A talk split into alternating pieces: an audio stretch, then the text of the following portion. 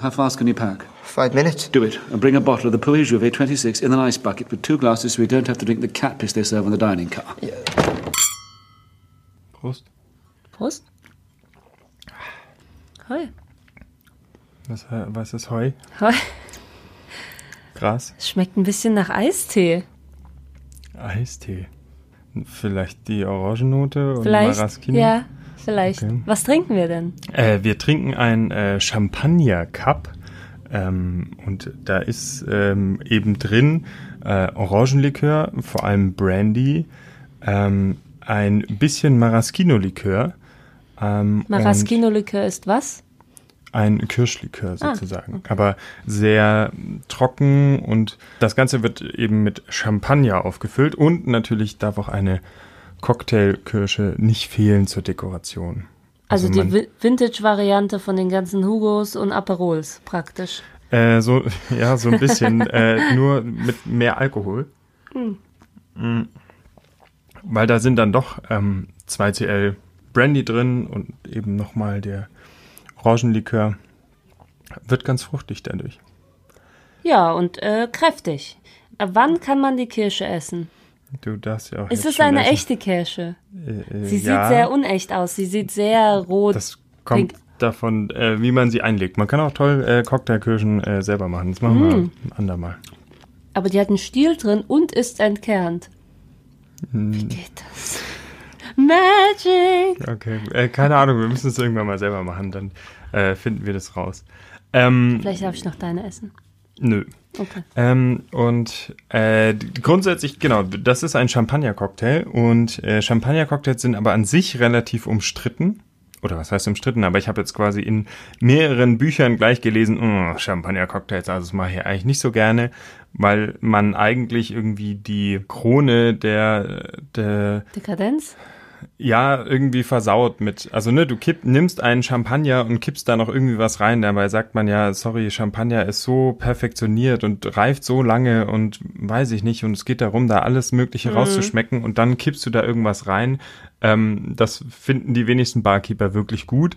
Ähm, vor allem, weil du eben für einen Champagner-Cocktail trotzdem keinen scheiß Champagner nehmen solltest. Also Ja, und vor allem, weil man ja auch äh, irgendwie den, die Sachen, die man rein mischt, ja nicht auf den Geschmack des Cocktail, äh, des Champagners abmischt, sondern man behandelt dann jeden Champagner, obwohl sie ja unterschiedliche Noten haben, gleich. ähm, Man ja, unterstreicht da ja nichts mit. Also was man eigentlich mit Cocktails macht. Man hebt was hervor, man verstärkt was. Das passiert jetzt bei dem Cocktail nicht, weil ich nehme ja den Champagner einfach als So als Ja. äh, Spritzer, so, Ja, genau. äh, wo du woanders Soda nimmst. Ja, es gibt noch so quasi den klassischen Champagner-Cocktail, da wird oft irgendwie sogar noch Zucker, also ein Zuckerwürfel mit Bitter getränkt und dann mit Champagner aufgefüllt, was nun wirklich den Geschmack versaut, aber da solltest du trotzdem total guten Champagner nehmen, weil sonst schmeckt es am Ende gar nicht. Wenn man jetzt hier Brandy reinpackt, kann man sagen, okay, das übertüncht auch so viel der feinen Noten, da musst du jetzt nicht den, den teuersten Champagner aus dem Regal greifen. Äh, sollte es aber beim Brandy sehr, sehr gut bleiben. Das vielleicht so als, als ähm, Tipp. Das heißt, trinken oder nicht trinken den Cocktail? Bestellen oder nicht bestellen? Was ist deine Empfehlung? Mm, Weil ich meine, immerhin trinken wir ihn ja. Äh, wir trinken ihn, ähm, ja, bestellen. Ich glaube, ähm, es gibt relativ wenig Bars, die wirklich noch Champagner-Cocktails ähm, äh, servieren, eben weil sie dann umgerechnet sehr, sehr teuer sind. Ich Vor allem, wenn du nur äh, alle paar Tage überhaupt einen verkaufst, dann verkaufst du einen Champagner-Cocktail, die Flasche ist nichts mehr und du machst wieder neue auf, Ja. sozusagen. Ne? Deswegen ist Champagner insgesamt ja so Aber ich teuer. war in München in einer und die sind spezialisiert auf Champagner oder Sekt-Cocktails und die hatten tatsächlich sehr viele. Die waren Old Fashion spezialisiert und Champagner-Cocktails und ich meine, da unterschätzt man auch so ein bisschen, dass es schon ziemlich knallt. I- Ja, Also es ist nicht so leicht. Na, Sekt äh, steigt ja sowieso relativ schnell in den Ja. Kopf und wenn du das dann noch mit Brandy versiehst, dann äh, ne, äh, kommt es ja zusammen an. Ja. Aber ähm, äh, warum trinken wir das? Wir trinken das ähm, wegen des Filmes Grand Budapest Hotel von Wes Anderson und ähm, haben uns, als wir dann den Film geguckt haben, haben wir den Film fertig geguckt und am Ende gedacht, hä, wo war denn jetzt der Drink? Ja. Wo war denn jetzt der Drink? Also Äh, prominent kann man das jetzt nicht so bezeichnen, die Platzierung. Genau, prominent äh, kann man es nicht äh, bezeichnen. Wir, wir hangeln uns da so ein bisschen an einem Buch entlang. Cocktails of the Movies heißt es, ähm, wo irgendwie so ein paar Filme mit ihren Cocktails drin stehen, weil es ist gar nicht so einfach im Kopf zu behalten, in welchem Film kommen eigentlich Cocktails vor. Und dann dachte mir, ah ja, super, Grand Budapest Hotel, schöner Film, äh, Champagner Cup, äh, dann schauen wir den doch mal an und machen dann den Cocktail und gucken den Film fertig und dieser Cocktail kommt überhaupt nicht vor. Aber das ist die zweite Enttäuschung schon. So, so sagst du das ungefähr. Der Cocktail ist nix. Der Cocktail kommt im ne, Film ich habe nie gesagt, dass der Nein. Cocktail nichts ist. Nein, Der ich Cocktail, find- ich finde ihn sehr, sehr lecker. Ich finde, der Cocktail unterstreicht natürlich so die Hauptaussage des, des Films, so ein bisschen dieses dekadente Leben im damalig noch pittoresk prächtigen Gro Gro Grand Budapest Hotel des Jahres 32. Deswegen passt das schon ganz gut. Genau, weil der Cocktail ist im Prinzip nur ganz, ganz am Ende zu sehen, wenn äh, Monsieur Gustave, äh, Achtung. Spoiler, äh, quasi das Hotel zu einem reichen Mann geworden ist, vielleicht äh, spoilern wir nicht ganz so viel, zu einem reichen Mann geworden ist und er quasi nur da sitzt mit seinen Ladies und dann diesen Cocktail trinkt, den man dann in seiner Hand erkennen kann sozusagen. Ja. Und da passt es dann sehr gut quasi als ultimatives Zeichen der, der Dekadenz und des, des Reichtums. So. Genau. Davor trinkt er einfach nur so Champagner die ganze Zeit. Champagner und Martini und man sieht natürlich, man erkennt den Drink an seiner braun-orangenen Färbung mit der Kirsche. Die hatten ihn in einem Martini-Glas. Ich habe ihn jetzt schon in einem Champagnerglas gesehen und wir haben jetzt einfach Sektkelche. Weil, was soll der Geiz? Das ist auch am schönsten. Aber man hat Fall jetzt da in einem kein. Champagnerkelch. Aber im Film hat er ja ein Martini-Glas. Wahrscheinlich waren die anderen gerade nicht sauber. Wahrscheinlich. Vielleicht kurz zu dem Film. Ja, erzähl du doch jetzt mal was zum Film, nachdem ich schon so das Genau. Ende Es vorausgegriffen habe. Springen wir doch mal zum Anfang. Es ist gar nicht so einfach, eigentlich die einzelnen Handlungsstränge zu erzählen. Deswegen da verzichten wir so ein bisschen, sonst spoilern wir, glaube ich, auch zu viel. Es hat mich teilweise auch ein bisschen an James Bond erinnert. Das Ja. äh, können wir gleich nochmal aufgreifen. Aber eigentlich ähm, spielt die Handlung rund um das äh, Grand Budapest Hotel, äh, was damals irgendwie, ich glaube, um die 30er hat das dann eröffnet, noch ein prächtiges Hotel war und dann irgendwann mal langsam so dem Plastik, Orangen, 70er Jahre Charme verfallen ist und dann auch tatsächlich so ein bisschen verfallen ist. Ähm, ich glaube, jeder kennt von uns so Gebäude, die irgendwie wahrscheinlich mal in früheren Jahren ganz toll ausgesehen haben und heute mutmaßt man nur dadurch, dass irgendwie, weiß nicht, Renovierungskosten und Wegbleib von reichen Kunden eigentlich das Haus dann dazu verwandelt haben, dass man das gar nicht mehr so toll nutzen kann. Auf jeden Fall sowas Nostalgisches schwingt da natürlich mit. Ansonsten haben wir Die Ruine des früheren Hotels, ja. Genau, ansonsten haben wir eigentlich äh, vier Zeitebenen sogar. Und zwar, ähm, ich glaube, wenn man chronologisch am ältesten beginnt, ist eben das äh, Jahr 32, wo die Haupthandlung auch spielt. Äh, wir haben den äh, Ich ersten. hatte, ich hatte sogar die Rahmenhandlung kom komplett vergessen. Also, äh, ja, genau, also so, so äh, prominent ist eben diese, diese Handlung 32. Ähm, und da äh, werden eigentlich die Abenteuer des ersten Concierge des Grand Budapest Hotel, Gustav, mit seinem äh, Lobbyboy Zero skizziert. Und da finden auch ei- einige Action-Abenteuer, Liebesgeschichten äh, à la Wes Anderson statt. Dann springen wir praktisch eine Ebene höher und es ist das Jahr 68. Da erzählt der mittlerweile ähm, ältere Zero einem Schriftsteller von seinem Lebensweg im Grand Budapest Hotel. Dann springen wir noch eine Ebene höher. Äh, und ich meine, je höher wir in den Ebenen springen, desto kürzer sind eigentlich, äh, oder desto kürzer ist die Zeit, ähm, die tatsächlich erzählt wird für den Film. Und da sind wir im Jahr 85. Da erzählt der Schriftsteller oder nimmt äh, seine Geschichte auf, die er praktisch vom Grand Budapest Hotel übertragen bekommen hat. Und äh, dann eine Ebene höher ist praktisch das Jahr die Gegenwart 2014. Das äh, bildet so ein bisschen den Epilog und den Prolog des Films. Ähm, und zwar wird da ein Mädchen gezeigt auf dem ähm, Friedhof der Stadt mit dem Buch des Schriftstellers, den sie wahrscheinlich vergöttert. Es ist auch so ein bisschen natürlich dieses ähm, nostalgische und das Überleben der von Geschichten und Mythen durch Erzählungen wahrscheinlich in der kleinen Stadt. Und die kleine Stadt, also vielleicht der Film hat äh, 2015 den Golden Globe für den besten Film gewonnen, also war auch so ein kommerzieller Erfolg. War Hat- der erfolgreichste Wes Anderson-Film bis dato. das ist krass, ne? Und- Ja, ja. ja. Ähm, obwohl er sehr Wes Anderson nicht ist. Wobei natürlich da auch so ein bisschen kommerzielle Action-Elemente vorkommen oder Krimi-Elemente. Und ähm, genau, und noch kurz zu der. Aber ich finde, also der, ähm, der ist noch sehr Wes Anderson-mäßig, aber ähm, ich habe quasi dann so geguckt, es ist ja, also Wes Anderson hat in diesem Film schon gelernt, dann sehr, sehr schnell zu schneiden. Und äh, da habe ich Ja. so das Gefühl, ähm, ich würde nicht sagen mainstreamiger, weil es ist immer noch sein Stil, aber wenn man sich anschaut, weiß nicht, so Tiefseetaucher oder so, da hält er noch viel länger seine wunderschönen Einstellungen. Und ich glaube auch so durch äh, der fantastische Mr. Fox hat Wes Anderson gelernt, wesentlich mehr ähm, Action auch durch die Schnitte reinzubringen. Vielleicht Also ist er auch weniger eitel geworden.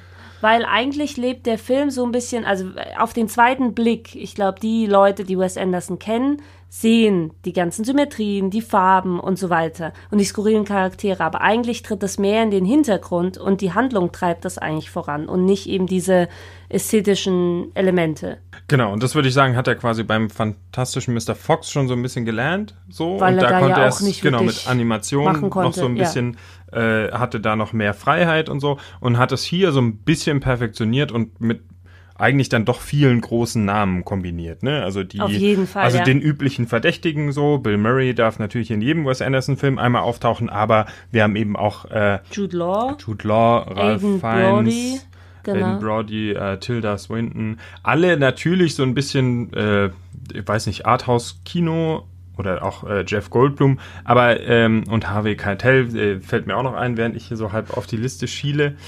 Owen Wilson auch über, aber Ja. ähm, also er sammelt hier ganz viele große Namen, aber er bleibt sich, glaube ich, trotzdem treu, perfektioniert aber seine Richtung. Also mir sind wirklich diese Schnitte beim zweiten Gucken nochmal total aufgefallen.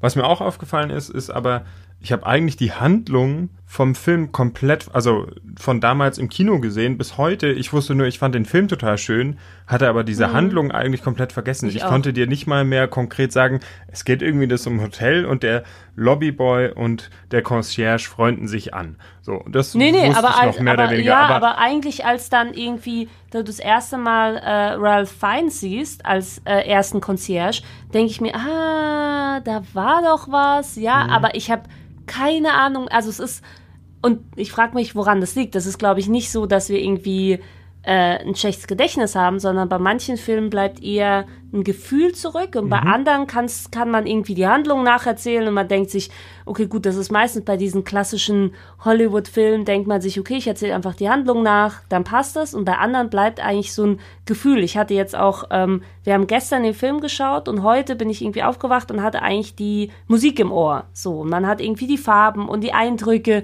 und irgendwie das Lächeln und die Einstellung eher äh, behält man sich als die Handlung, was sehr schön ist.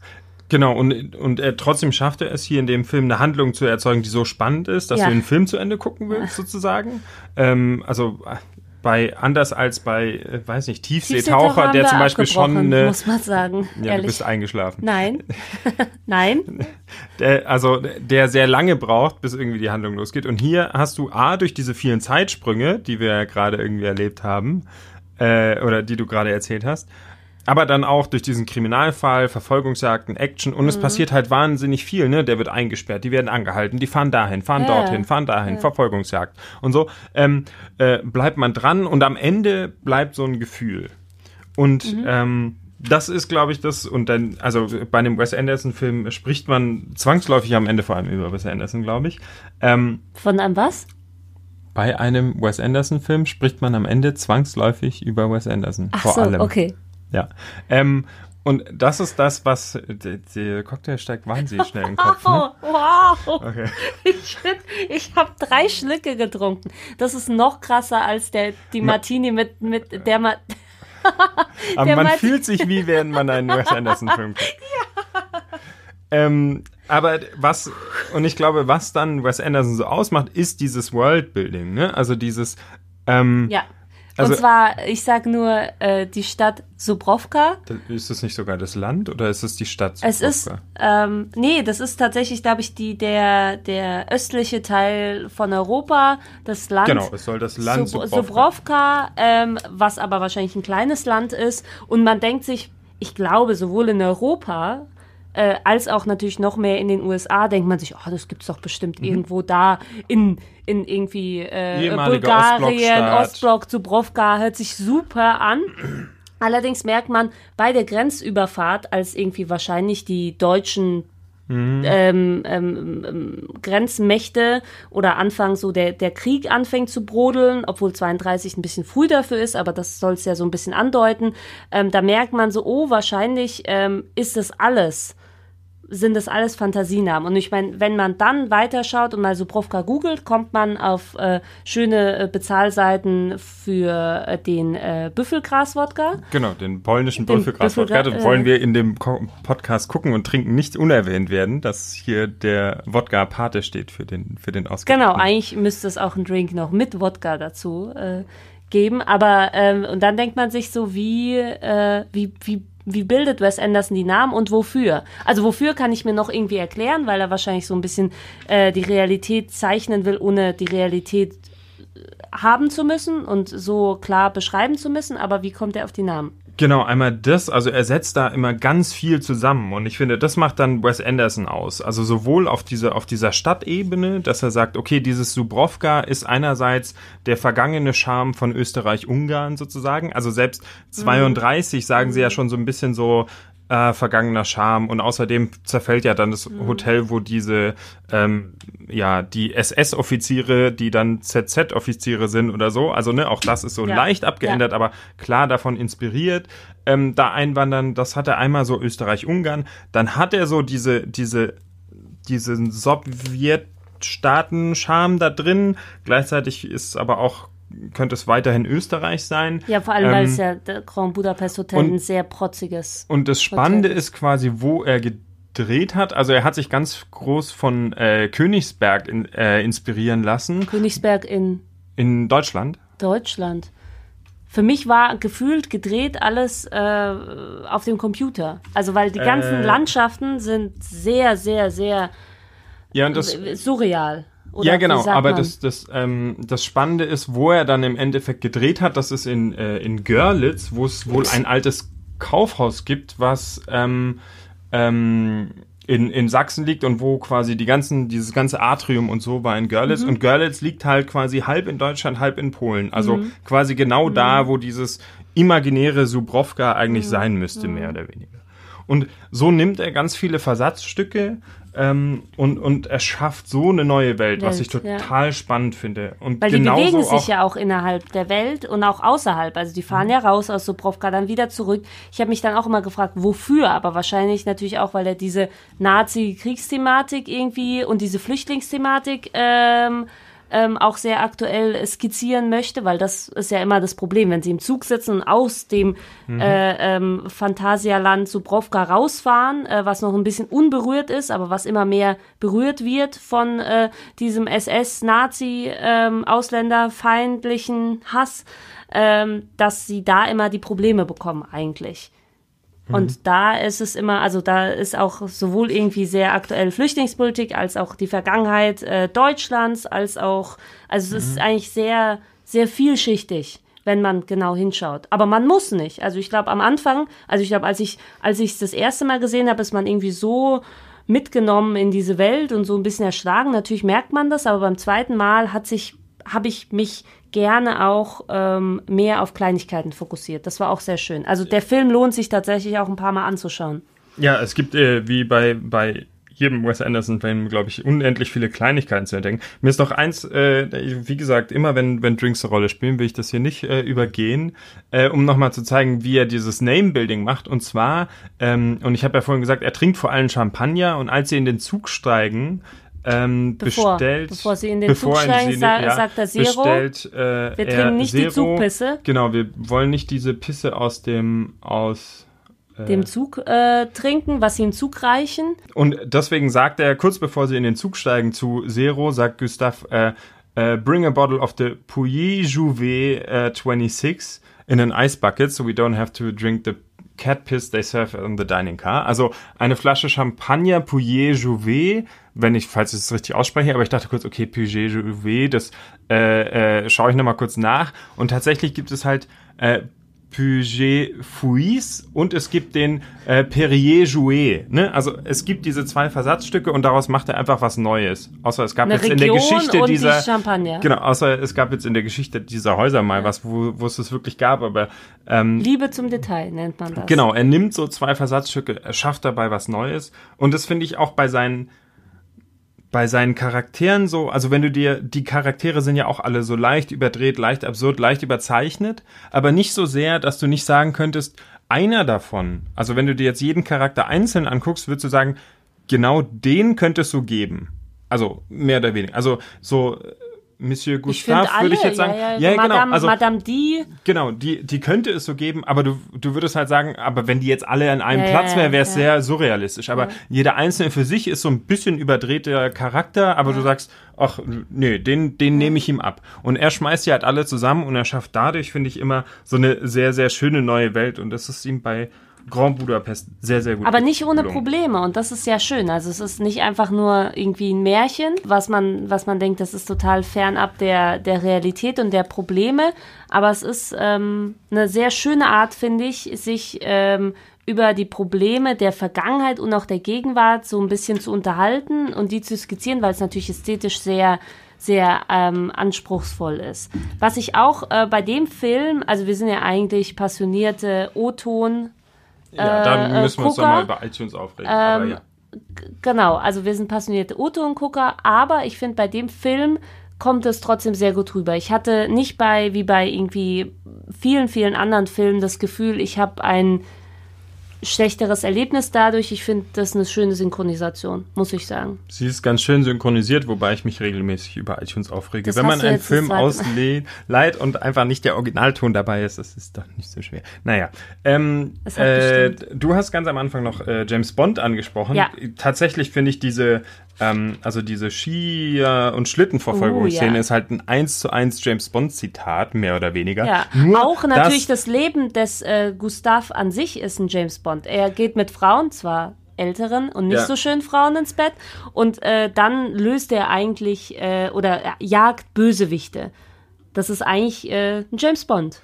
Da, stimmt, das ist einmal in James Bond und ich meine, diese, diese, diese Skiverfolgungsjagd ist zwar umgedreht, aber ähm, eben quasi ja auch genau das. Und ähm, natürlich haben auch mehrere Darsteller, also Ralph Fiennes hat ja selber auch in dem Bond mitgespielt, ne? Also das äh, kommt da auch so ein bisschen raus. Äh, aber ich glaube, wir müssen gar nicht mehr sagen, wie, wie hat dir denn der Film gefallen? Normalerweise fragen wir das irgendwann. Ähm, also der Film hat mir gut gefallen. Er geht eine Stunde 40. Nu?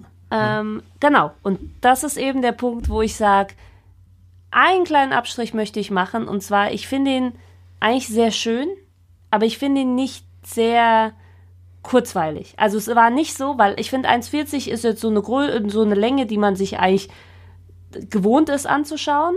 Und da dachte ich schon gestern so, es passiert sehr viel, aber ach, irgendwie zieht sich das so ein bisschen, würde ich sagen. Ansonsten finde ich den Film sehr schön. Man kann ihn irgendwie mit Familie schauen, man kann ihn ähm, ähm, mit Freunden schauen, man kann alleine schauen, man ist immer unterhalten. Es ist nie irgendwie unangenehm, glaube ich, weil die Leute, also ich glaube, Wes Anderson macht auch so Familienfilme, die irgendwie für die Leute für altersgerecht verständlich sind, sage ich mal.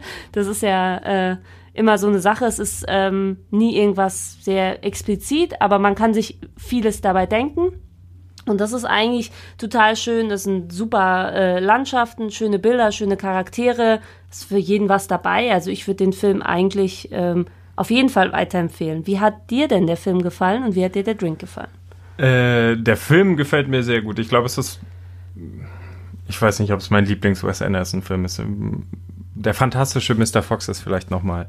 Aber ähm, äh, sehr schön. Ich finde ihn, aber genau das, was du ansprichst, er nimmt sich ja natürlich trotzdem noch sehr viel Zeit für seine Einstellung, für, ähm, also ne, äh, bestes Be war, ich überlege gerade, an irgendeiner Stelle rennt, glaube ich, Zero durch das halbe Hotel, ne? Und du siehst es quasi in fünf Einstellungen, die auch nicht zusammenpassen, weil sie ja immer wieder in der Zentralperspektive aufgehen müssen. Aber die Zeit nimmt er sich natürlich. Und ähm, aber trotzdem finde ich, kann man ihn immer wieder anschauen, eben weil er so ein Gefühl erzeugt. Ja. So ein äh, und, und sowas zurücklässt irgendwie. Deswegen, äh, er gefällt mir schon sehr, sehr gut. Er hat wunder, wundervolle Charaktere, jeder einzelne davon.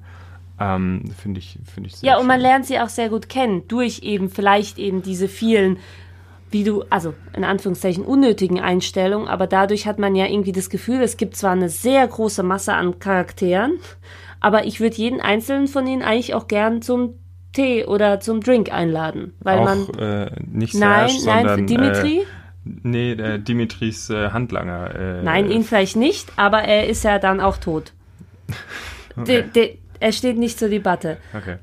Aber, aber ich finde ähm, ich finde es wirklich einen sehr, sehr ähm, schön, netten Film. Okay, das Ohne ich ist jetzt ein bisschen. Okay. Das klingt Dann sehr das abwertend. zurück. Das klingt sehr oh, netter Was, Film. dann was, nein, nein, nein, nein, nein, im schönen Sinn. Es ist ein schöner Film. Okay, also schön, ohne nett. Okay. Schöner Film. Äh, und, und den Drink? Also ich habe jetzt erst die Hälfte davon getrunken, weil ich eigentlich auf deine Kirsche warte. Nee, die esse ich jetzt. Ähm, okay, v- vielleicht. Ich wollte gerade fragen, ob ihr eine Idee habt, was man mit einem Glas äh, ähm, Moraschino-Kirschen machen könnte, aber ich glaube, ich werde sie definitiv essen.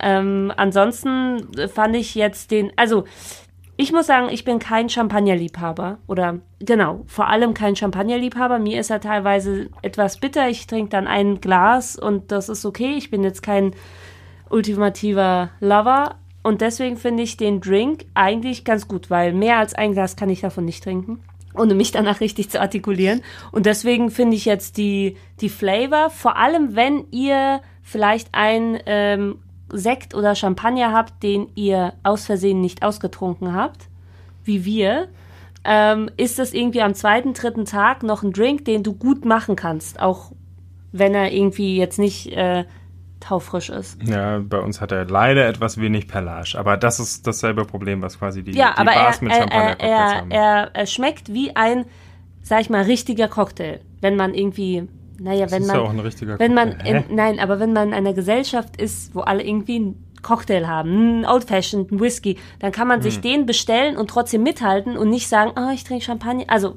verstehst du, was ich meine? Dann Ja. kann man irgendwie äh, mithalten und der, er sitzt genauso wie die anderen.